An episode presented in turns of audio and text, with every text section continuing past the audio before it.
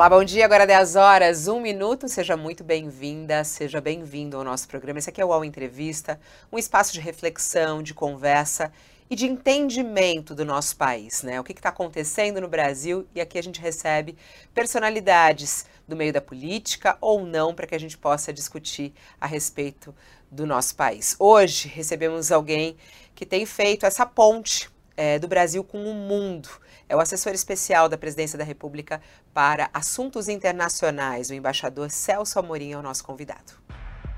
Celso Amorim é assessor especial para política externa nesse terceiro governo Lula. Aos 81 anos, é considerado o diplomata com mais vasta experiência em atividade no Brasil. Completou o curso no Instituto Rio Branco em 1964, aos 22 anos de idade. Obteve o mestrado em Relações Internacionais na Academia Diplomática de Viena e foi professor de Ciência Política e Relações Internacionais na Universidade de Brasília. Passou por diversas funções e postos no Itamaraty até assumir como ministro no governo Itamar e voltou depois a ocupar o cargo de chanceler nos dois primeiros mandatos de Lula. No governo Dilma, foi ministro da Defesa e enfrentou os desafios como a instalação da Comissão Nacional da Verdade, a escolha do fornecedor dos novos caças para a FAB e a negociação da saída gradual das tropas brasileiras do Haiti. Hoje, no governo Lula, atua como assessor especial do presidente da República. No All Entrevista, vamos falar sobre essa relação do Brasil com o mundo, além também da sua experiência em relação aos militares. Comigo nessa entrevista, Jamil Chad e também Josias de Souza. Olá, embaixador Celso Amorim, muito obrigada por aceitar nosso convite, por estar aqui ao vivo no UOL hoje. Seja muito bem-vindo. Muito obrigado, prazer. Olá, Jamil, bom dia para você. Bom dia, Fabiola, bom dia, Josias, bom dia, embaixador. Vamos falar com o senhor. Olá, Josias, bom, bom dia bom. mais uma vez para você. Bom dia, Fabiola, bom dia, Jamil, bom dia, nossa audiência. Um bom dia especial ao embaixador, com agradecimento por dividir o seu tempo conosco. Ele que está um sempre prazer. de malas prontas, né? Imagino que sempre aí tá, tem sempre uma malinha aí do lado no seu gabinete, porque está sempre viajando. Eu até queria começar. É, eu procuro, eu procuro reduzi-la ao mínimo. Ao mínimo, né? Vai só com a bagagem de mão. Ô ministro, até queria iniciar nossa conversa é, falando sobre essas viagens do presidente Lula, né? É muito interessante, eu que apresento um programa diário aqui no UOL, e aí a gente vem é, quando a gente está trazendo a agenda do presidente Lula, né, essa semana, a, a última viagem dele, falei, olha, o presidente já está de volta ao Brasil. Aí o pessoal falou, nossa, ele veio visitar o Brasil. O pessoal brincando, né, é, nas redes sociais. E a gente vai ver os números. O presidente Lula já viajou é, para 13 países, se não me engano. Até o senhor me corrige se eu estiver errada nesse, nesse início de mandato. E aí eu queria entender até, é, por que tantas viagens, né? Qual é a importância desse restabelecimento das relações do Brasil com o mundo? né? Como é que o Lula tem sido recebido no mundo e, e por que, que o senhor defende tantas viagens de Lula nesse início de mandato? Não, eu não defendo viagens, as viagens se impõem, né? A grande maioria dessas viagens do presidente Lula ou foram para países com os quais a gente tem relacionamento muito especial, como é o caso da Argentina, dos Estados Unidos, da China, da França mesmo, ou em função de reuniões internacionais é, que se impõem. O Brasil não pode faltar uma reunião dos BRICS, o Brasil não pode faltar uma reunião do G20, o Brasil não pode faltar uma reunião da CELAC com a União Europeia. Então, é, é quase que uma. O nosso esforço é o contrário, às vezes é para tirar alguma, mas não é simples. Né? Você, por exemplo, vai à vai a, vai a África do Sul para uma reunião dos BRICS recebe um convite de Angola, que é o, talvez a principal relação que o Brasil, individual, que eu não estou falando estritamente comercial, que o Brasil tem na África. Não pode, não pode deixar de estar presente. Aí eles encaixam uma reunião da CPLP no dia seguinte. Na África também. São Tomé não há como deixar. Então, são coisas assim, mas se você contar os convites recusados, eu acho que é muito maior do que o número de convites aceitos. Qual foi o convite que ele recusou? Então, conta pra gente. Não, eu estou falando de tese, não é ele, é, não é ele. É a gente dissuade, olha, não vai dar, não tem, não tem condição. Enfim, reuniões bilaterais com países que a gente gosta, aprecia, mas que não são tão fundamentais para o relacionamento brasileiro. Mas não vou enumerar, não, porque seria indelicado. Embaixador, a próxima viagem, inclusive, é para uma dessas reuniões que não dá, não dá para faltar, que é justamente a cúpula do, do, do G20. Agora, esse é um G20 muito complicado. Ele, na verdade, é um espelho dessa divisão que existe hoje no mundo. A notícia aí de que Xi Jinping sequer vai à, à reunião é um momento bastante complicado dessa, desse risco de fragmentação internacional. Minha pergunta para o senhor: o que o Brasil espera desse próximo G20 e qual vai ser a mensagem que o Brasil vai levar ao G20 agora na Índia? Ô, Jamil, é, você colocou bem, né? Quer dizer, o que é complicado não é o G20, o que é complicado é o mundo, né? Nesse momento. E bom, o Brasil, primeiro, mais uma vez, não poderia deixar de ir, não só pela importância do G20, mas o Brasil vai assumir a presidência do G20. Então, é, fora de cogitação que o Brasil não, não participasse. Olha, eu, eu vejo que os países também têm problemas, enfrentam situações, mas veja, o Biden vai, vão outras pessoas. E, e, e no caso da China, o que eu ouço dizer, porque eu também não vejo estar nada confirmado, eu queria o primeiro-ministro. Na China sempre fez um pouco essa divisão, né? como eles têm um primeiro-ministro, frequentemente, eu me lembro, por, só para dar um exemplo, e não era desinteresse, aquela COP de Copenhague, quem foi não, não, foi o, não foi o presidente, que era o Hu Jintao na época, foi o primeiro-ministro. Então, isso não chega a ser, digamos, uma, talvez, logo em seguida, a reunião dos BRICS, não seja a primeira prioridade da China, mas, de qualquer maneira, é, é, é importante, estará bem representada lá. Agora, que é complicado é mesmo, não há a menor dúvida. Eu acho que, digamos, num sentido mais profundo, essa complicação se exprime até pela tentativa de reviver o G7 como principal órgão. Você se lembra, né, Javier? Porque eu sempre fui muito falador, e uma vez eu disse que o, o G7 na época era G8, que tinha a Rússia, porque a Rússia estava lá por causa da bomba atômica, né, como ela mesma dizia. É, mas é, na época o G8 eu disse assim, o G8 morreu. Na realidade não, não tinha morrido, mas ele, o, poucos meses depois o Obama disse que o, o G20 tinha se tornado o principal órgão, o principal fórum para a discussão de temas econômicos no mundo. Então, na realidade, tinha morrido como principal órgão, tinha deixado de ser o principal órgão. Mas agora há um esforço para trazê-lo de volta, por causa dos conflitos geopolíticos que nós conhecemos. Eu não vou discorrer agora, se vocês quiserem, eu falo, mas. Então, é, o mundo é complicado, e, aliás, isso não é a única razão, mas é talvez uma das razões por trás também da expansão é, do, dos BRICS, né? quer dizer, essa, essa tentativa de trazer os grandes temas para o G7. Né? E aí você convida, é, como diz em inglês, pick and choose, né? você conversa, escolhe quem vai convidar, mas deixa de ter a, a, uma representatividade maior como era a do G20. Eu acho que o esvaziamento do G20 é em função dessa tentativa de levar de volta para o G7 os principais temas, é uma das razões que levou à expansão dos BRICS. Não é a sua pergunta, mas eu achei interessante falar. Ora, é, ministro, é, nesse mundo que o senhor define aí como problemático, de fato é, faz todo sentido o esforço do presidente Lula para restabelecer a diplomacia presidencial como uma ferramenta de ação de governo, né?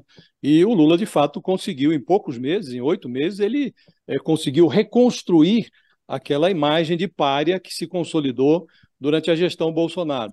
Agora, por vezes, é, é, há uma certa dificuldade para identificar a prioridade do presidente Lula nessa sua agenda internacional. Ele menciona da guerra à Ucrânia até a mudança nesse é, arcabouço da, da governança mundial. Né? E quer me parecer que hoje há um certo consenso em relação a, ao fato de que o, o ativo ambiental é o principal, é o principal é, elemento com o qual o Brasil poderia lidar. Não é? E, às vezes, esse elemento fica diluído em meio a outras prioridades. O que eu queria lhe perguntar é se o senhor identifica também a questão ambiental como o principal ativo, como a prioridade zero do governo, e se é, essa agenda é, Ucrânia, governança mundial, é, e também ambiental é a, a, a, temática que o presidente vai tentar é, incluir na pauta do G20.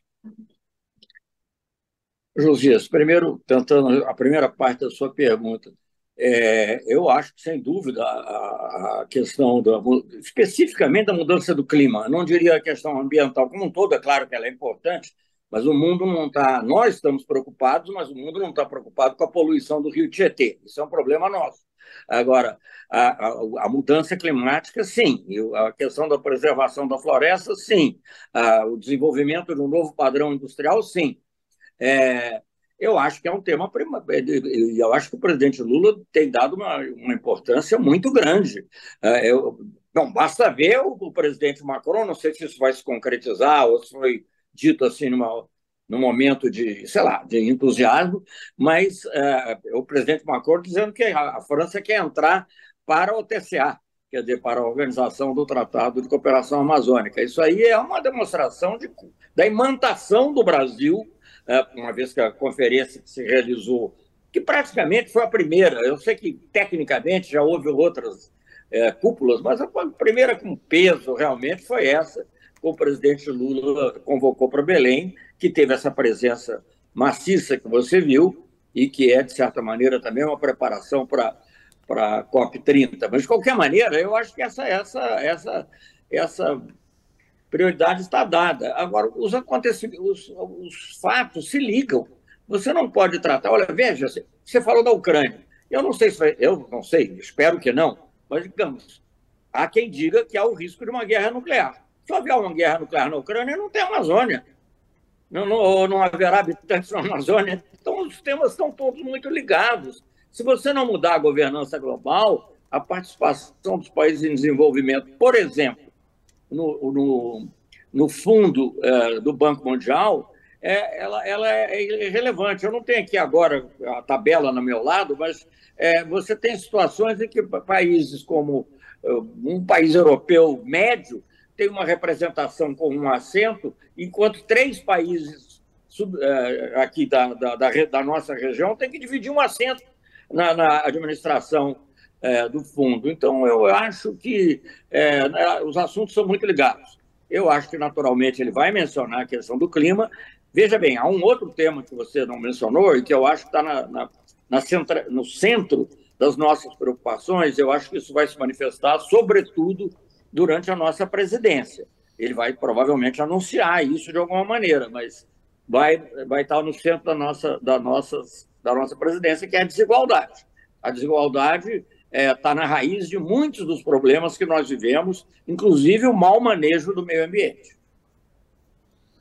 Embaixador, já que o senhor tocou na questão da guerra, tem algo acontecendo hoje que é absolutamente importante, que é a visita do presidente turco ao presidente russo, é, isso, se eu não me engano, em Sochi, com a possibilidade de retomar aquele acordo de exportações de, de grãos da Ucrânia. Em primeiro lugar, eu quero perguntar para o senhor, é, o fato desse acordo ter sido interrompido e agora existir uma possibilidade de ele ser retomado, o senhor vê isso como uma chance para voltar a falar em negociação diplomática? Essa é uma, uma primeira questão. Mas, acima de tudo, perguntar para o senhor: é, ao longo de vários meses, nós vimos várias iniciativas dos africanos, o senhor mesmo que foi para Moscou e para Kiev, é, outros países, os, os turcos mesmo, fizeram isso e, ao mesmo tempo, nós não vemos isso sendo traduzido, ainda pelo menos, numa negociação efetiva.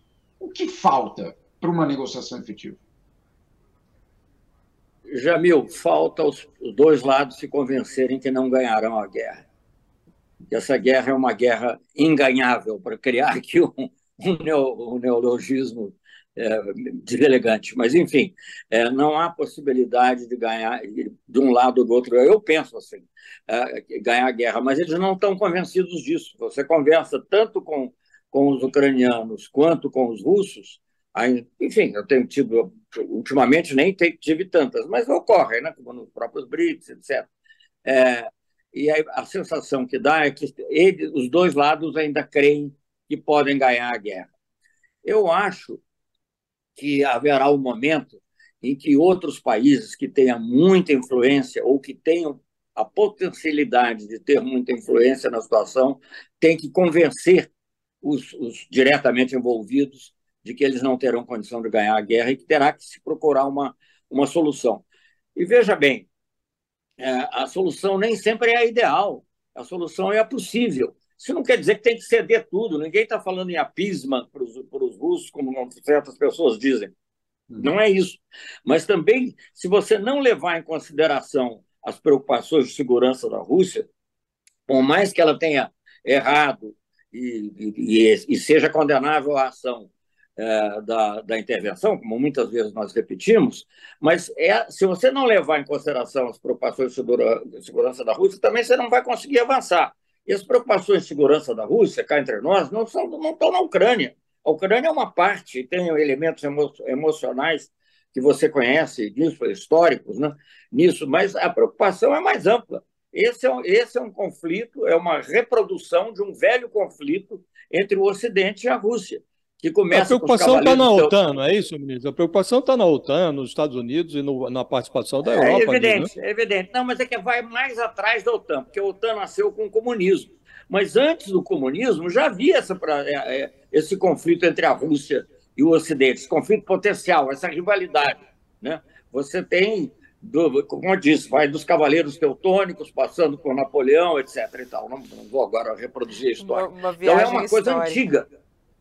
Agora, é interessante é, isso, O, o, embaixador, porque eu até lembro que a nossa última conversa ao vivo aqui no UOL, o senhor falava sobre o plano de paz que Lula tem, né, em relação a isso. Inclusive foi conversar com o Papa e tudo mais. Diante dessa dificuldade de solucionar, como o senhor inclusive iniciou sua resposta ao Jamil, que é muito difícil, essa guerra é invencível nesse sentido, porque eles não conseguem se convencer. Lula desistiu do plano de paz dele ou ele vai seguir com isso? Não, o Lula não tem um plano de paz explicitado. O que o Lula fez e que teve, eh, o presidente Lula fez e teve enorme repercussão, eu acho, foi dizer é preciso falar da paz. Né? É preciso falar da paz. Porque até então a conversa era só sobre a guerra. Como ganhar a guerra. O lado russo eu não vou nem comentar, porque nem conheço tanto, tão bem, mas do lado ocidental era isso, mas foram muitas afirmações no sentido de que era preciso derrotar a Rússia, era preciso dar uma lição para que isso não se repetisse, era preciso. Enfim, era, era, a conversa era sobre a guerra. E o que, o que eu acho que o presidente Lula contribuiu muito ao fazer, ao, falar, ao, ao, ao colocar a questão, que as pessoas até chamaram de Clube da Paz, é isso, que é ter um grupo de países interessados na paz. Um grupo de países, até esse fato que o Jamil mencionou, muito importante, está se realizando agora com a visita do, do presidente Erdogan à Rússia, é, tem a ver com isso. Quer dizer, tem, nós, estamos aqui nós, o mundo.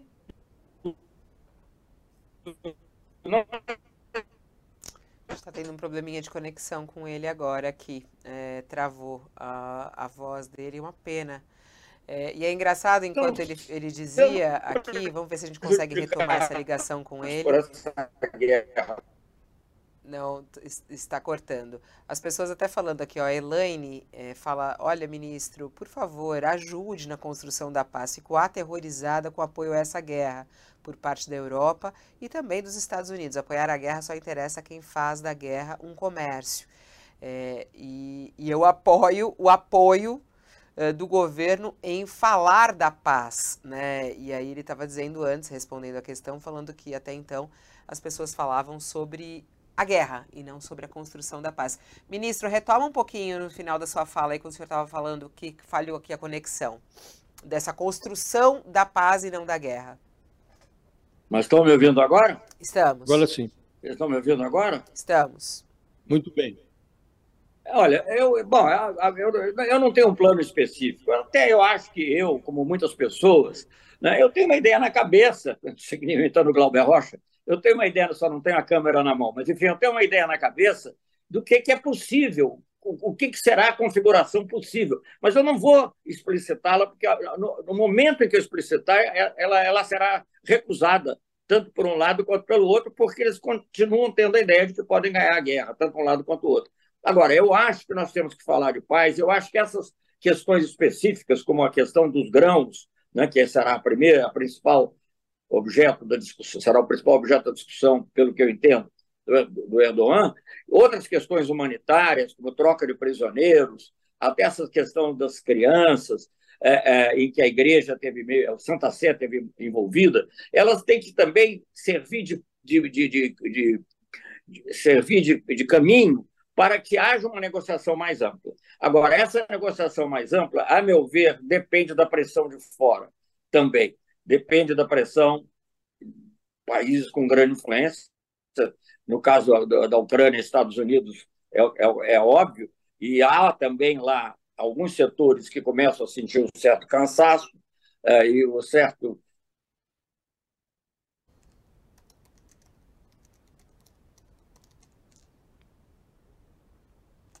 É, estamos com um probleminha na conexão com ele, que pena, muito ruim, porque ele começa a falar e falha aí. É, vamos, é, vamos tentar reconectar. Acho que voltou, será agora? Não, não voltamos com ele.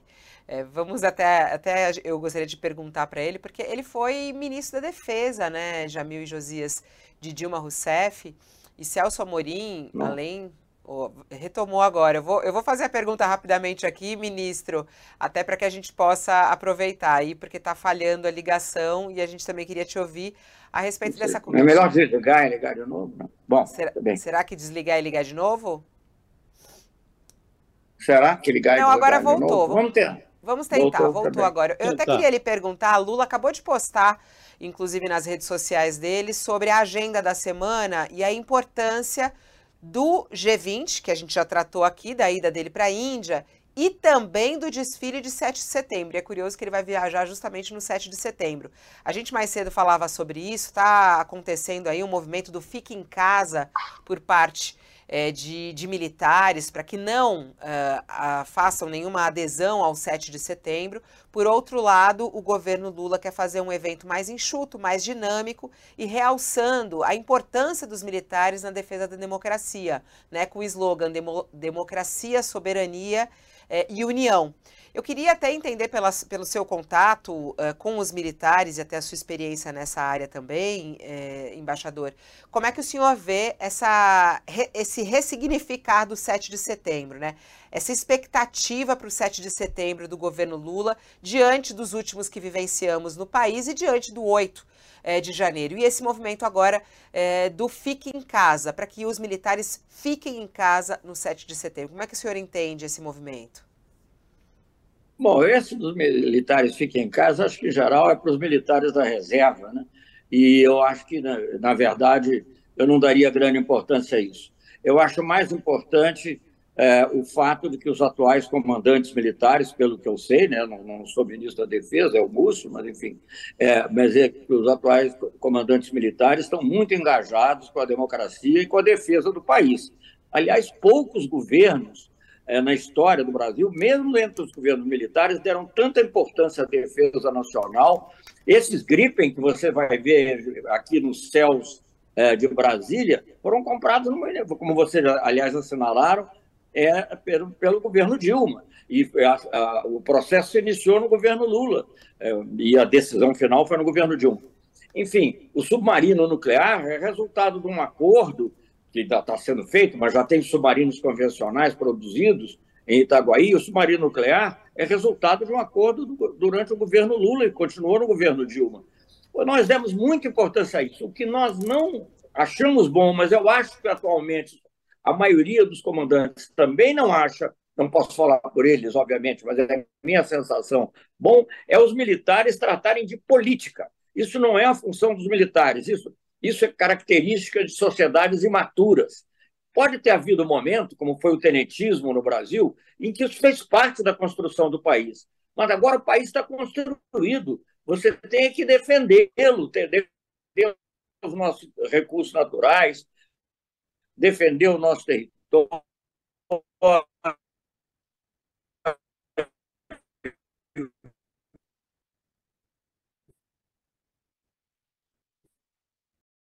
para que a gente possa tentar fazer uma conexão melhor aí com o embaixador Celso Amorim. Ele tocava num assunto que você abordou bastante, né, Josias? Fala. Pode falar, Jamil. Me permite essa questão, obviamente, do 7 de setembro, é muito interessante, porque, inclusive, acabou de ser lançado um livro aqui na França. Cadê as... nosso espaço aéreo? E eu acho que. Ele segue falando. Embaixador, vamos tentar, vamos tentar é, refazer a ligação, acho melhor, porque a gente está tendo muito, muito corte de conexão e aí a gente melhora essa ligação. Vamos tentar refazer, desligar a conexão e ele ligar mais uma vez a conexão, de é repente é mudar a, a conexão de internet dele, porque eu acho que é aí que está o problema, talvez, no gabinete que ele está. Mas o Jamil estava falando a respeito do livro que saiu na França. Conte, Jamil. É, o livro que acaba de sair na França são as memórias de Nicolas Sarkozy, do ex-presidente francês, que coincide, seu mandato coincidiu com o segundo mandato de Lula, e tem um trecho bastante importante, grande do, do livro, é, que é o convite que Lula faz a Sarkozy para participar do 7 de setembro. Né? Então, Sarkozy desembarca no Brasil para participar do 7 de setembro e ele relata no livro o que ele viu, ou o que era o 7 de setembro e é muito curioso, porque justamente ele fala é, numa, numa, numa festa ou num evento que representava a união. E aí, obviamente, nós estamos hoje num momento muito diferente, é, que essa ressignificação, como você colocou, Fabio, é justamente a pergunta que eu faria para o embaixador, é, até que ponto ele vê o 7 de setembro, não esse só, mas ao longo aí dos próximos anos, tendo alguma função nessa reconstrução, nessa redefinição do verde e amarelo, na própria redefinição dos militares dentro da sociedade brasileira, da própria comemoração de dependência, o que exatamente significa isso. Enfim, todos aqueles elementos que tinham sido sequestrados pela extrema-direita vão ter de voltar a ter outro significado. E aí a pergunta que eu faço para o senhor: há um plano para isso? Há um plano para ressignificar é, todos esses elementos que são nacionais, obviamente, foram sequestrados pela extrema-direita? Jamil, eh, vocês estão me ouvindo bem agora? Estamos, estamos. É. Olha, eu, eu diria o seguinte: eu acho que essa pergunta seria melhor, melhor uh, respondida pelas pessoas da comunicação. O que eu posso falar é do conteúdo. E eu vejo essa, eu vejo essa confluência de objetivos entre, enfim, os vários setores do governo, inclusive aquele em que eu estou, digamos assim, ligado à área internacional, a confluência desses com o que, o que dizem os comandantes militares e com o que falam os militares, é, no sentido da construção do país. Né? Eu não, não, não vou querer rediscutir todos os aspectos, digamos assim, midiáticos é, do 7 de setembro, porque isso está muito fora da minha da minha competência. Mas eu acho que, sem dúvida, é, é uma data fundamental, é um aspecto. Todos, em todos os países, você tem discussão: será que aquela data é. Mas não é, você tem uma data nacional, ela é o símbolo. Da mesma maneira que a bandeira é o símbolo, e da mesma maneira. Então, vamos reconstituir esse símbolo nacional da data, como é a bandeira, como, é, como são as cores, como é o verde e amarelo como símbolo do país e não símbolo de um partido. É muito engraçado, porque você ouviu as outras pessoas dizendo que nós é, éramos partidários, mas nós nunca fizemos isso, nós nunca excluímos ninguém, nunca tiramos ninguém, nunca fizemos do verde e amarelo uma coisa exclusivamente dos nossos governos. Ela é do Brasil e continuará a ser do Brasil. Tem um aspecto, é, embaixador, que é, levou. Houve uma perversão das Forças Armadas durante a gestão Bolsonaro, isso é inegável. É, o Ministério da Saúde foi convertido ali num, numa espécie de acampamento militar. É, os militares é, se associaram ao então presidente no questionamento às urnas, e não estamos falando de militares periféricos, não. O Ministério da Defesa foi é, associado, foi vinculado a essa campanha do Bolsonaro contra um sistema eleitoral que enfim, funciona aí sem problemas há tantos anos, né? E, e houve um, um, Hoje há um, um sem número de militares sob investigação por participação naquele 8 de janeiro. Então não há dúvida de que houve uma perversão. O senhor fala de política nos quartéis, isso foi é, elevado à última potência. E sempre que se discute, dá a impressão de que as pessoas, sobretudo as autoridades do governo, têm um certo receio de não melindrar é, os atuais comandantes, e, e, é fato que eles hoje, os comandantes, estão é, empenhados nessa, é, nessa tentativa de recolocar as Forças Armadas nos trilhos, mas dá a impressão, agora mesmo o presidente Lula acabou de é, avalizar um investimento no PAC para os, é, as Forças Armadas de 53 bilhões, é mais do que está previsto é, para a educação, para a saúde, está se cogitando agora dar um aumento aos militares, dá a sensação de que é, os militares precisam ser compensados de alguma maneira para que eles recoloquem as Forças Armadas nos trilhos. É, não lhe parece que chegou a hora de parar de tratar militar no Brasil como bibelô, é, sujeito ou passível de é, melindres, que seria uma, um bom momento, em função da perversão que se verificou nos últimos quatro anos, para se rediscutir a sério é, que forças armadas o Brasil é, precisa ter? Olha, o que eu posso dizer, Josias, eu não, claro que não tratar as forças armadas, os militares como bibelô não é uma questão, não, não seria uma atitude correta, que querer, digamos entre aspas, é, comprar os militares não seria e não é o que se faz. Agora, defesa custa caro.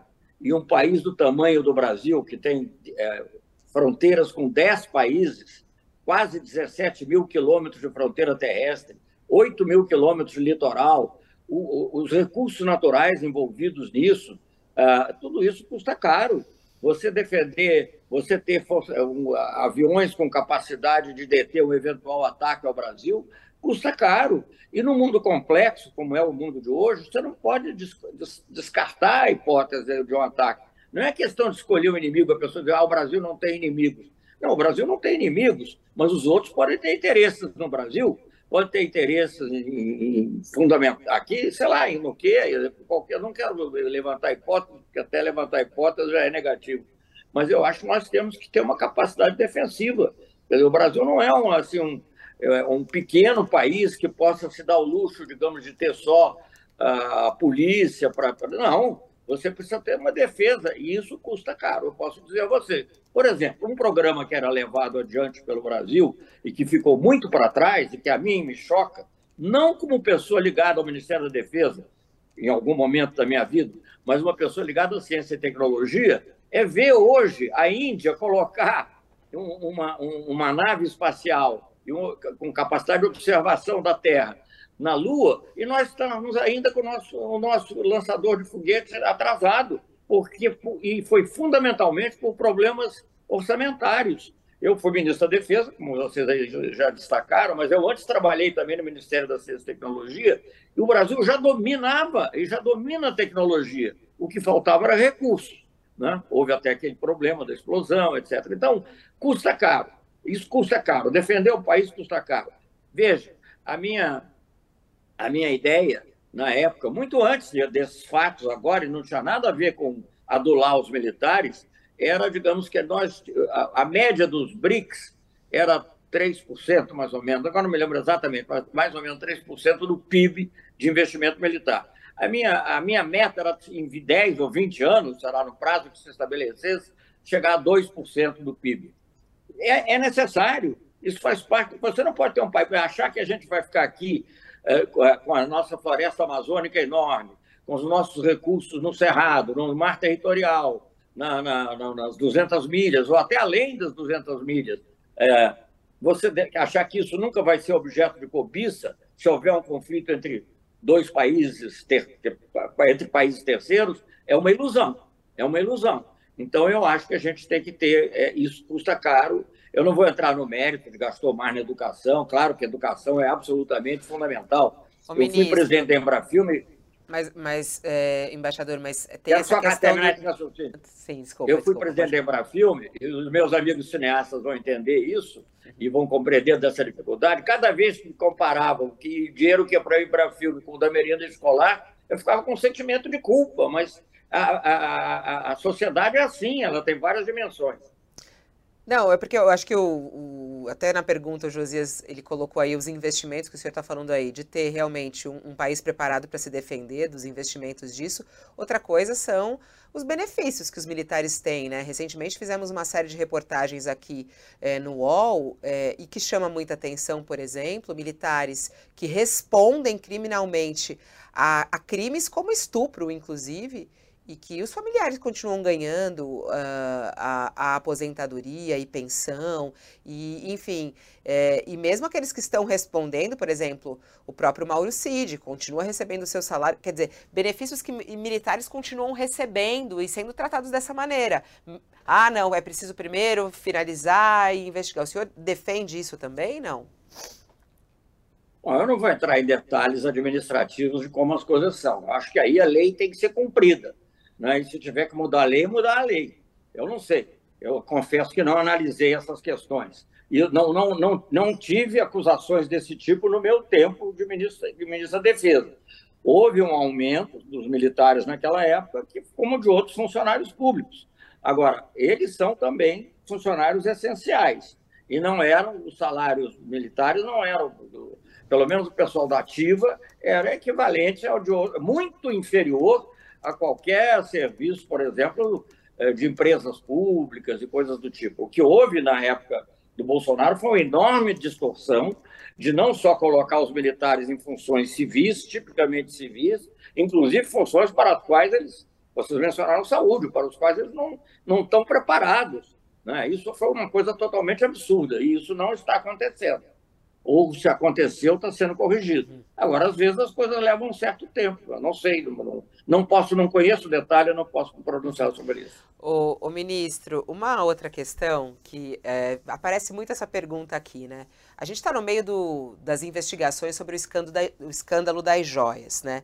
E aí, no que, no que, que eu gostaria de saber da sua, da sua opinião e sua análise, até pela sua experiência é, como embaixador e o assessor especial hoje que viaja, que acompanha todas essas viagens internacionais. Faz algum sentido Bolsonaro ter recebido presentes tão caros é, há aí algumas linhas de investigação para saber o que, que, seria isso, se isso poderia ter sido uma espécie de, de suborno. É, como é que o senhor analisa essas joias recebidas pelo, pelo ex-presidente da República e até esse esquema né, de pegar um presente que o país teria recebido, né, num encontro do presidente com outras autoridades, isso ter sido vendido é, no exterior depois de ter sido recomprado. Como é que o senhor tem analisado esse episódio e o que isso mancha a imagem do Brasil, inclusive no exterior? Olha, é, volto a dizer, isso aí é evidente que o que ocorreu totalmente condenável, tem que ser investigado, objeto de punição, tenho a menor dúvida sobre isso, não tenho nenhuma dúvida. E, e há regras muito claras, ou bastante claras, sobre o que fazer com os presentes que são concedidos, que são concedidos. Quais os que devem vir para o Estado, quais os que podem ser mantidos pessoalmente. Ah, é, é, é, é, óbvio que, uma, que presentes desse tipo e dessa natureza de joias não podem ser confundidos com, com sei lá, um, um porta-caneta ou, sei lá, uma, uma espátula ou um livro né? É uma coisa de nível. É, eles têm que ser objeto de. Eles são presentes para o chefe de governo, enquanto chefe de governo, e, e, e, e, é isso que tem que ser. O fato de ser guardado pessoalmente é, já não é correto e vendido, então, parece um paroxismo. Agora, ministro, é, há uma legislação sobre essa matéria da década de 90, depois houve é, uma decisão, um acórdão do TCU, como o senhor menciona, é, ficou muito claro que joias é, valiosas não podem ser tratadas como presentes passíveis de incorporação no patrimônio privado do presidente. O que eu queria lhe perguntar é se acha que seria adequado, diante até dessa polêmica que nós estamos vivendo agora, uma nova legislação sobre essa matéria no Brasil, com eventual é, fixação de limites, inclusive, para o recebimento de presente é, por parte do chefe de Estado. Quer dizer, o Brasil, é, quando vai a uma cerimônia internacional ou quando recebe um chefe de Estado aqui, é, a troca de presentes é algo tradicional. Agora, não faz, não parece fazer muito sentido você receber um presente tão valioso que se confunde até com um suborno mesmo. Né? Acha que seria adequado uma legislação que fixasse um limite e, e que desse, ensejasse ao presidente até a oportunidade de é, invocar a lei para dizer, eventualmente, recusar um ou outro presente? Ah, Josias, é até, digamos assim, é, pretensioso eu querer entrar nisso, porque eu não tenho estudado esse assunto do ponto de vista técnico, eu estou dando uma opinião assim pessoal. Nos Estados Unidos, eu me lembro que eu morei lá, o limite era 50 dólares. Na realidade, é, era assim. Né? Sei lá, você dá, por exemplo, uma gravura, né? uma gravura Ai, que pena, falhou de novo, bem no momento. Eu acho que vai, vai perdendo a força a internet. É, pelo que a gente tem, a, a internet ali de onde ele está, do palácio, não está não tá numa conexão muito boa hoje. Vai e volta, Pior vai que e volta. a internet falha nos melhores momentos, né? Nos melhores momentos, no qual ele falava que era 50 dólares. É, não, é, é, muito interessante a gente levantar sobre isso, né, Josias e Jamil, porque essa é uma das linhas de investigação. A gente até conversando aqui é, recentemente com a deputada federal que faz parte da CPI e que discute, inclusive, é, que o assunto joias ele entre na, na CPMI do 8 de janeiro por a, esses valores eles serem tão altos que eles podem estar por trás de muita coisa do governo passado, né? E inclusive ter ajudado a financiar o 8 de janeiro. Então, a origem desse, desses presentes e o motivo desses presentes, né, Jamil? Isso não está explicado. O motivo dessas joias e desses presentes recebidos por Bolsonaro, esses motivos não estão sendo esclarecidos, né, Jamil? Não, não estão sendo esclarecidos. E vai ser esclarecido para a gente poder obviamente, entender essa história por completo. Ou seja, não adianta a gente só falar sobre o valor, sobre se foi vendida ou não foi vendida, para quem ficou, quem é que tentou recuperar, quem que entrou lá no cofre à meia-noite para tentar recuperar. Não é só isso. E aí eu aproveito até se o embaixador estiver já me ouvindo. É, embaixador, o senhor, e eu me lembro muito bem. Ô, ô, Jamil, Jamil, se você me permite, Jamil, eu fiquei muito curioso para é, ouvir o ponto Ele de vista conclui. do embaixador. É, sobre aquele, aquele ponto, aquele tópico que nós falávamos, né, se o senhor acha adequado é, uma nova legislação que fixasse um patamar é, de, de o valor de um presente que o chefe de Estado brasileiro poderia receber. Né? E o senhor dizia que nos Estados Unidos, quando é, é, soube disso lá, era 50 dólares, alguma coisa assim, né? É, é. É, que eu acho que talvez até seja um exagero, porque às vezes você dá um livro em dois volumes Uh, um livro até meu já custa mais do que 50 reais, pelo menos. Então, é, que ele teria, provavelmente nem será lido. Então, eu acho que. Não, eu, eu, a minha tendência, Josias, é dizer que seria bom realmente rever a legislação. Porque se há essas áreas. Eu acho que esses casos que nós estamos mencionando, das joias, violaram qualquer legislação e também o bom senso.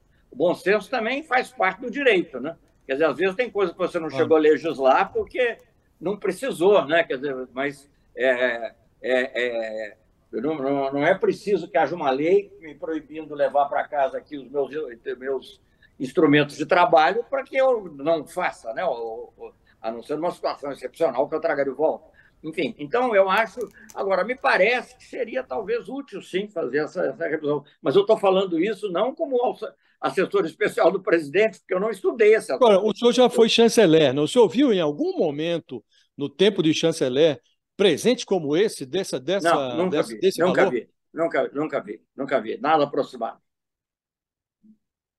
E o senhor acha que quais são os motivos que ele recebeu esses presentes, eh, ministro? O senhor acha que pode ter um suborno aí? É, você, olha, eu acho, na verdade, o que eu acho é o que eu, a maioria das pessoas acham, mas eu não acho adequado eu que não aqui tenho aqui uma posição no Palácio do Planalto está falando em detalhes sobre isso. Eu acho que a justiça tem que correr seu curso e tem que, e tem que fazer o que é necessário. Não, fazer. é claro que a gente não quer aqui a, a, sua palavra, né? O que a população em geral acha, mas eu acho que pela sua experiência como embaixador, e o senhor acompanha essas não, viagens, eu acho absurdo. Dizer, eu, não, eu acho, gente, eu acho, eu acho é tão absurdo, mas isso é tão óbvio que eu acho desnecessário dizer. Mas seria é deselegante, coisa... embaixador, seria deselegante, eventualmente, lá atrás, agora não, já, já se consumou o fato, mas lá atrás, quando a Arábia Saudita, para é, falar do país que presenteou aí, que deu ao, ao então presidente Bolsonaro as joias, teria sido deselegante devolver as joias? Sabemos todos que olha, não era essa a intenção, mas teria sido deselegante, não? É, olha, eu acho que seria, eu não sei. Eu, eu já estava pensando sobre isso. O que, que seria mais correto? Devolver ou, dizer, ou avisar? Olha, eu estou recebendo isso aqui, vai para o museu, que é um museu. Gente, se você abrir hoje um, um palácio, eu não sei, um, do Pedro II, é possível que tenha joias que ele tenha recebido. Eu vou mandar para. Isso tudo vai para o Museu da República, vamos dizer. Você está me dando esse, esse, relógio, mas não sou eu que vou usar, eu não vou vender, eu vou mandar para o Museu da República. E você tem maneiras de dizer isso sem que seja preciso o presidente dizer. O próprio protocolo do país vai dizer para o outro: olha, eu vou receber, tudo bem, vocês trocam, né? e nós vamos mandar tudo para o Museu da República. Eu acho que é a maneira mais certa, assim, pelo bom senso, na minha opinião. Nesse, até para a gente saber, o, o ministro, o embaixador. Para entender que aquilo não terá nenhum valor para subornar ninguém. É, o que, que, o Lula tem recebido nessas viagens que ele tem feito? Quais são os tipos de presentes que ele recebe? Olha, nas últimas viagens desse ano, eu não tenho visto nada assim que chame atenção, nem, nem de longe, né? Nem de longe. Então, eu, nem, aliás, eu não vi, para falar a verdade, eu não, eu, tô, eu posso ter errado, então não quero fazer uma afirmação, é, é, digamos, categórica. Mas eu não me lembro nessas viagens, a maioria foram multilaterais, não tem presente mesmo. Mas mesmo nas bilaterais, não me lembro de nenhuma, nenhuma cerimônia de troca de presentes, que é uma coisa que habitualmente acontece. Mas eu não me lembro. É possível que tenha havido aí com algum presidente, não sei, de algum outro. Elas, não, me, não me lembro. O Brasil dá presentes Olha, quando o Lula leva um presente? Que, que tipo de presente a gente Olha, dá, por exemplo? Nós, Brasil, não, damos que tipo de não, presente? Eu, não, no passado, é, sempre dentro da lei, com busca da, do Tribunal da, da Lei de Contas, por exemplo, sei lá, uma, uma, uma gravura da Faiga Ostroga, vamos dizer, tem um certo valor, mas não é um valor econômico que vai corromper um presidente. Sei lá, vale mil dólares, dois mil dólares, não sei. E aí isso já, já, já aconteceu, já, já, eu mesmo dei como ministro uma coisa parecida com essa. E, e, assim foi. E agora, o que, o que foi feito do outro lado, se foi pendurado no Ministério das Relações Exteriores dele, no Ministério da Cultura, ou foi usado pessoalmente, não sei. Mas coisas nesse, nesse nível de valor que é muito menos do que o próprio almoço em que essas coisas ocorrem. Uhum. O, o, embaixador queria entrar agora no assunto Venezuela também, que é um assunto que é, sempre traz aí é, a, problemas aqui no Brasil, da, do, de quanto Lula é atacado pela direita, pela extrema-direita, entender o discurso do Lula é, sobre a Venezuela. Mas eu queria lhe fazer uma pergunta muito prática a respeito disso, porque já tratamos até da fala de Lula naquele episódio quando recebeu aqui o Maduro. Eu queria saber sobre a renegociação da dívida. A Venezuela já começou a pagar a dívida ao Brasil. É, como é que está isso? Não, não, que eu saiba, não começou a pagar, já começou a haver uma negociação. Mas há muitas dificuldades, inclusive as decorrentes de, das sanções norte-americanas. Não só dificuldades econômicas dela, mas dificuldade financeira, até para a maneira de pagar. Agora, isso, eu acho que nós estamos numa fase anterior, que sempre há uma discussão, uma discussão de uma confrontação das, das contas de um, das contas de outro. Ah, não, isso já foi pago, isso era assim, etc. Estamos nessa fase. Mas isso será tratado adequadamente. Aliás, o Maduro me disse, quando o presidente Lula me mandou lá no início do ano, é, que, que ele não tem dúvida de pagar, que ele só não pagou o atrasado porque não queriam receber. E o presidente Lula ele vai amenizar um pouco esse discurso diante da repercussão negativa que teve aqui no Brasil, né? Da fala dele e até fora um pouco também, né? Em relação ao Maduro e à democracia na Venezuela. Uh... Eu, eu, olha, isso aqui foi, é, é muito mais no Brasil. Eu tenho conversado sempre, inclusive com os norte-americanos. O presidente Lula tem conversado com, com os interlocutores que sobre a Venezuela, não só sobre a dívida, né, mas sobre o conjunto dos problemas da Venezuela. E eu, eu foi assinado, como você sabe, um memorando de entendimento. Claro que isso não tem nenhum valor jurídico, mas não deixa de ser um sinal econômico lá em, é, na Bélgica, por iniciativa do presidente Macron, em que estávamos envolvidos, nós do Brasil, e, a, a, e tanto o governo quanto a oposição venezuelana. Eu vejo caminho para isso. O que eu acho é que aí tem que é, é uma coisa dupla é, é, e, e, envolve, de um lado, um cronograma eleitoral é, na Venezuela, que tem que ser respeitado, e, por outro lado, envolve também o, a suspensão das sanções nos Estados Unidos. Há uma barganha entre essas duas coisas, mas é interessante que os Estados Unidos pararam de falar em condicionalidade e falam mais em paralelismo. O problema do paralelismo é o problema do ovo e da galinha, o que, é que vem antes então é preciso que algum dos lados tenha, e isso até a oposição compreende, que isso é necessário, que é bom para ela também. Agora, então eu senti um clima relativamente distendido, eu acompanho a questão da Venezuela há muitos anos, mesmo dos outros governos, eu senti um clima relativamente distendido, talvez com algumas exceções de certos setores, eu não quero aqui entrar em, em detalhes, porque acho que não vale a pena, mas da grande maioria da oposição venezuelana, que tem como representante o senhor Blyde, que foi a Paris, uh, foi a, a, a Bélgica recentemente. Então, eu acho que há uma possibilidade. Agora, o tempo é curto. Por que, que o tempo é curto nesse momento? Porque tem, vem o, a, é o processo eleitoral norte-americano e aí é mais difícil para os Estados Unidos também tomarem as medidas que todos reconhecem, inclusive a oposição venezuelana, ou pelo menos aquilo que se chama o mainstream da oposição venezuelana, reconhece como necessário para melhorar a situação. Embaixador, é justamente sobre esse ponto que eu queria perguntar para o senhor. Quais são os próximos passos no que se refere à Venezuela? O Brasil vai falar com os americanos durante a viagem do presidente Lula, é, pelo, pelo, pelo, pelo, menos a informação que nós temos é que haverá um encontro é, com Biden. Esse tema vai estar nessa reunião. E, Olha, tudo com relação, perdão, com relação à oposição, é, uma das dos argumentos da oposição é de que sempre que há um processo negociador com o governo Maduro, eles usam o tempo da negociação para ganhar tempo, justamente, e evitar qualquer tipo é, de medida concreta de fortalecimento da democracia. Então, como garantir que dessa vez o governo Maduro vai cumprir, pelo menos, essa, esse cronograma que vocês começam a estabelecer? Ou eles também? Ô, Jamil, você é bastante experiente para saber que para garantir você não pode garantir nada, né? Você não pode garantir para falar dos nossos assuntos, nem que a tarifa que o sujeito disse que ia reduzir, que vai reduzir mesmo. Então, mas você pode tentar lugares que você vê alguma avenida. Haverá um encontro do presidente Lula com o Biden, centrado principalmente numa declaração conjunta sobre trabalho, os desafios do trabalho na, no, na modernidade, nas novas tecnologias, precariedade, etc., e também a necessidade dos antigos objetivos, trabalho decente, etc. E eu imagino que norma, normalmente depende do tempo dessas coisas. Isso sempre é objeto de conversa. Eu, quando converso com os meus contrapartidas norte-americanos, mais ou menos claro que ele é muito. Ó, oh, caiu de novo. É, peraí. Não caiu, não. Não caiu, não, não caiu, não. Não caiu, não. Pode falar. Não, tá mas é que, eu, é que eu, eu, tenho que botar aqui. Agora o que está caindo é o. Estou no modo fraca energia já. Mas, é. enfim, é, eu, converso, eu converso com, com o, o, o Jake Sullivan, outros conversam.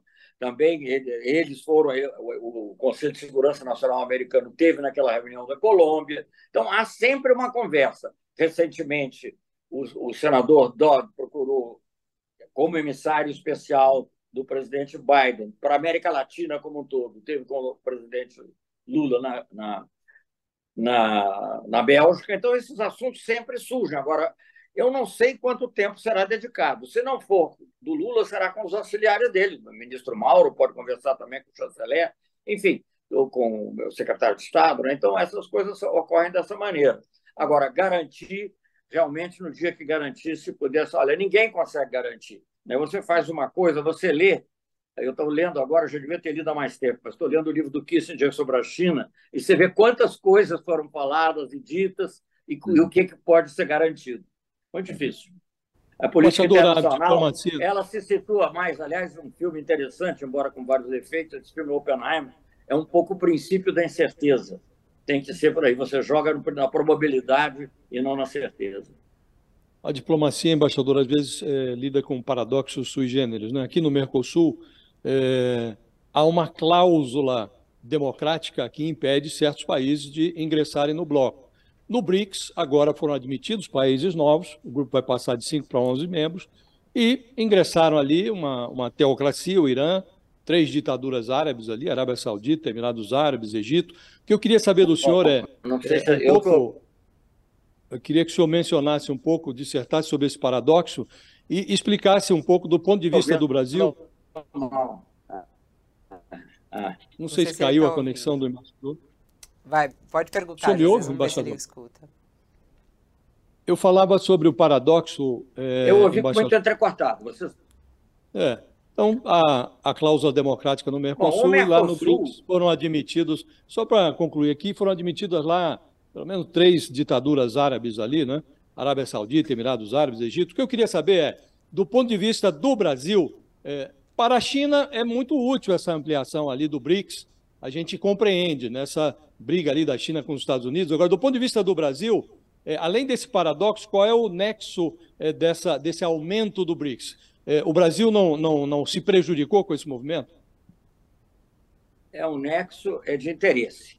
Nós vivemos num mundo complexo, num, num mundo em que nós buscamos uma multipolaridade, em que é muito interessante que não haja hegemonias, é, é num mundo que não dependa exclusivamente do dólar. Não é porque o dólar traz nada de ruim porque é norte-americano, é porque não é bom depender de uma única moeda, porque qualquer alteração na política monetária americana afeta o mundo inteiro e você não tem alternativa. Por um lado, agora mais grave ainda, se o Brasil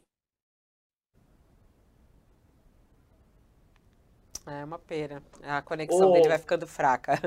É difícil a gente se seguir. É...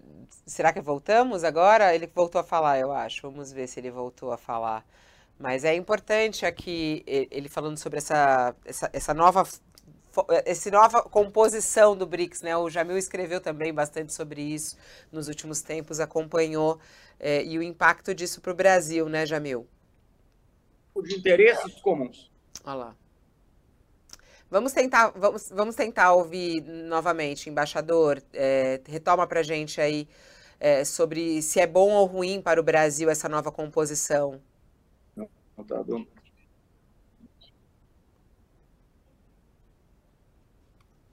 Não conseguimos? Não, acho que não. É... Eu acho que a gente está tentando refazer a ligação com ele. Ele continua congelado aqui para mim na imagem que eu estou acompanhando. Uma pena. Mas eu acho que é importante essa nova composição. Ainda tem um trabalho pela frente, né, Jamil, para essa nova composição realmente é, se tornar efetiva e começar na prática. Isso ainda vai levar um tempo, né? É, não, de fato, é, isso é para o ano que vem. Isso foi anunciado que a partir do ano que vem, da cúpula do ano que vem, então, esses países fazem parte. Agora, a cúpula do ano que vem ela acontece na Rússia, né, o que sempre coloca um desafio também bastante importante. O embaixador voltou. Conclu... Vamos concluir rapidinho, embaixador, só para a gente não ficar sem a resposta em relação a essa, a essa nova composição dos BRICS e qual é o impacto disso para o Brasil.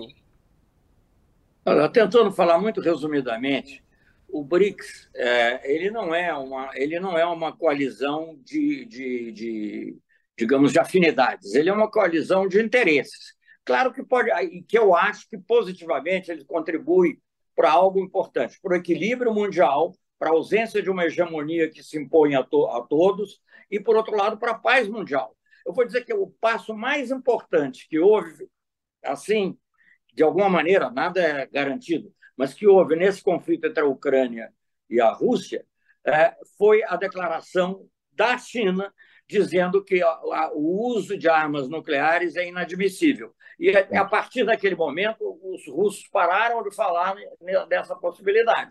Então, você vê que as coisas são paradoxais. Às vezes, o país que pode atuar positivamente por um objetivo que é humanitário, como é a paz, o que está trabalhando lá é, é acusado. É. A gente está tentando o máximo, assim, eu peço até desculpas aqui para nossa audiência, porque claro que não é legal a conexão tá assim. Mas não é, não é culpa nossa, a gente está tentando nem dele, né, coitado. É... Essa, essa afirmação, inclusive, do embaixador agora sobre a China ter dito para a Rússia é, nem pense em usar armas nucleares, foi a mesma avaliação que o secretário-geral da ONU fez é, recentemente em reuniões privadas, dizendo que o que mudou a, a, rota, basicamente, da atuação russa, ou pelo menos das ameaças, a gente não pode dizer que a atuação foi nuclear, porque não, não houve, mas pelo menos as ameaças nucleares aconteciam no começo, o que mudou aquele, aquele tom do Putin no começo da guerra foi justamente um alerta por parte da China, dizendo que nem pensem ir nesse caminho, que esse caminho absolutamente não terão o nosso respaldo e não haverá qualquer tipo é, de é, compreensão se uma arma nuclear. Embaixador, eu só estava completando o que o senhor disse, justamente é, colocando que o próprio Antônio Guterres falou exatamente o que o senhor também disse, no que se refere ao papel da China em frear, pelo menos... A Jamil, você é, o, você é o melhor intérprete do meu pensamento. Ó, voltou a ligação dele rapidamente. O, o embaixador, eu queria... Vou fazer uma piada aqui. Quem diria, né, embaixador? Quem, quem diria? Pois é. Agora outra pessoa caiu aí, nem no, sei. No quem... tempo do AMC, não. É. o embaixador, tá me ouvindo? Não, pode bem, ser não? seletivo, embaixador. Transfere para o Jamil aí a, a, a, interpretação do seu pensamento 100%. Não pode ser seletivo assim, não. Só selecionar os É assuntos. isso. Agora, é, eu não sei se o, o embaixador está ouvindo. Embaixador está ouvindo Eu tô, ainda? eu tô ouvindo, Camila. Eu queria só ouvindo. fazer uma pergunta muito rápida antes que a gente caia novamente. É, o, o assunto está super quente aí envolvendo a China, mas muito rápida que eu queria também falar sobre a Cuba. O, o presidente Lula vai a, a Cuba antes de ir para a Assembleia Geral da ONU, né?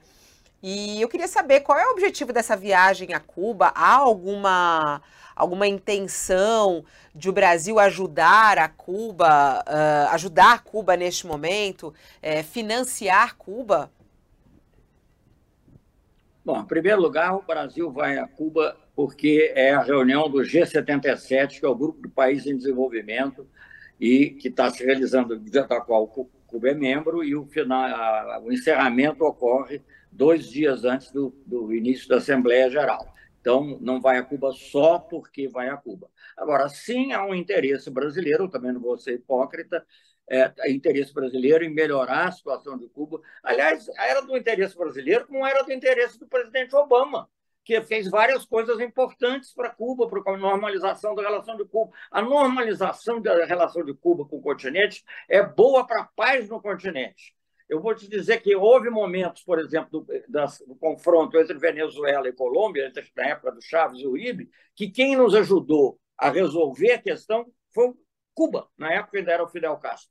Então, eu acho que é, é, Cuba é um pouco simbólico do que acontece no continente. É simbólico o, o fato de você não precisa concordar com tudo que acontece em Cuba. Agora, você tem que dar condições normais. Você não pode submeter um embargo, por exemplo, como aconteceu durante a, pandemia. E você não pode dizer que Cuba patrocina o terrorismo simplesmente porque é uma mentira, mas é uma mentira custosa porque é uma mentira que impede um navio que passa por Cuba passar e depois para Nova York, ou ir para Houston, sei lá para onde é que é o porto lá no, no, na Flórida no, ou no Texas.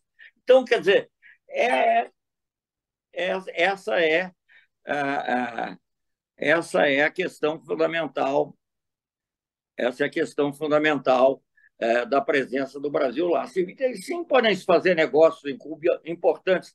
O tão falado da área de Mariel, por exemplo, é hoje uma área, eu tive lá em Cuba, é, é hoje uma área onde há investimentos espanhóis, vietnamitas, de outros países europeus, porque é uma área que, no momento, é mais usada até internamente, né, como, uma, como é a nossa Zona Franca, aliás, mas que pode ser usado também como um grande trampolim para exportações para o Caribe, porque é um porto de águas profundas e a área lá está com, tá com vários, vários países que investem lá, países ocidentais. Tem até um investimento conjunto com os Estados Unidos na questão do combate ao câncer, que, a, que Cuba é bastante avançada. Então, o que nós queremos é a normalização. A normalização passa naturalmente por uma negociação da dívida.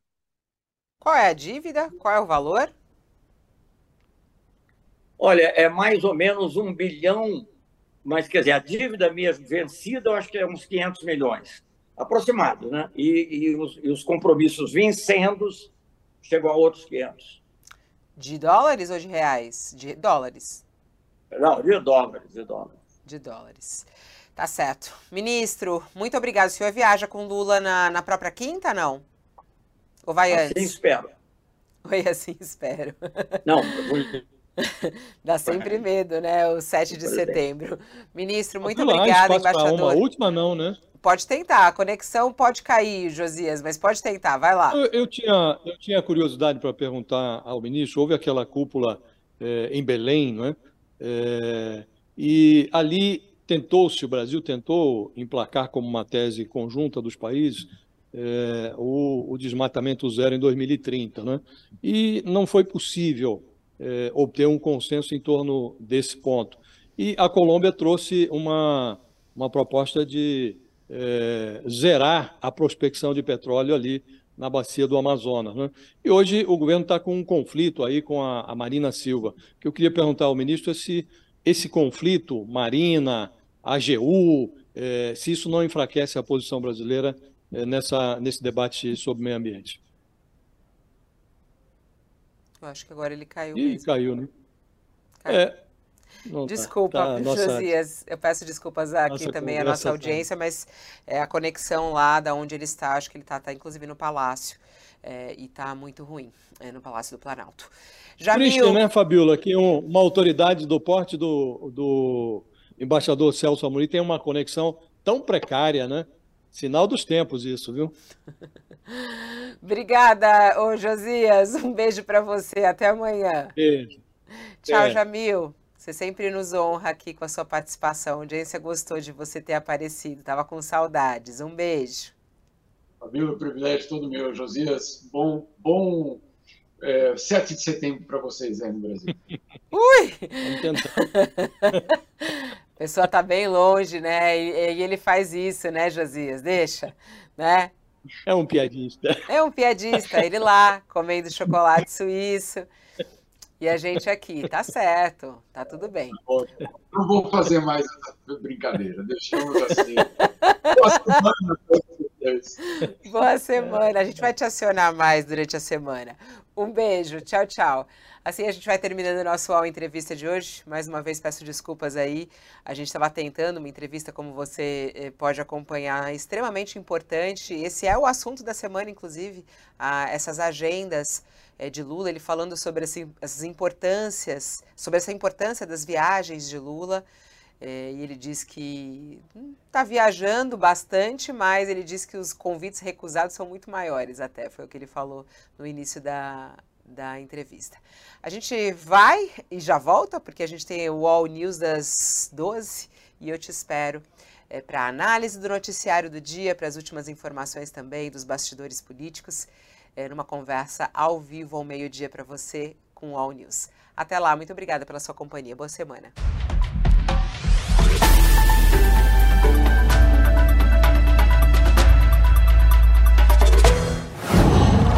Qual?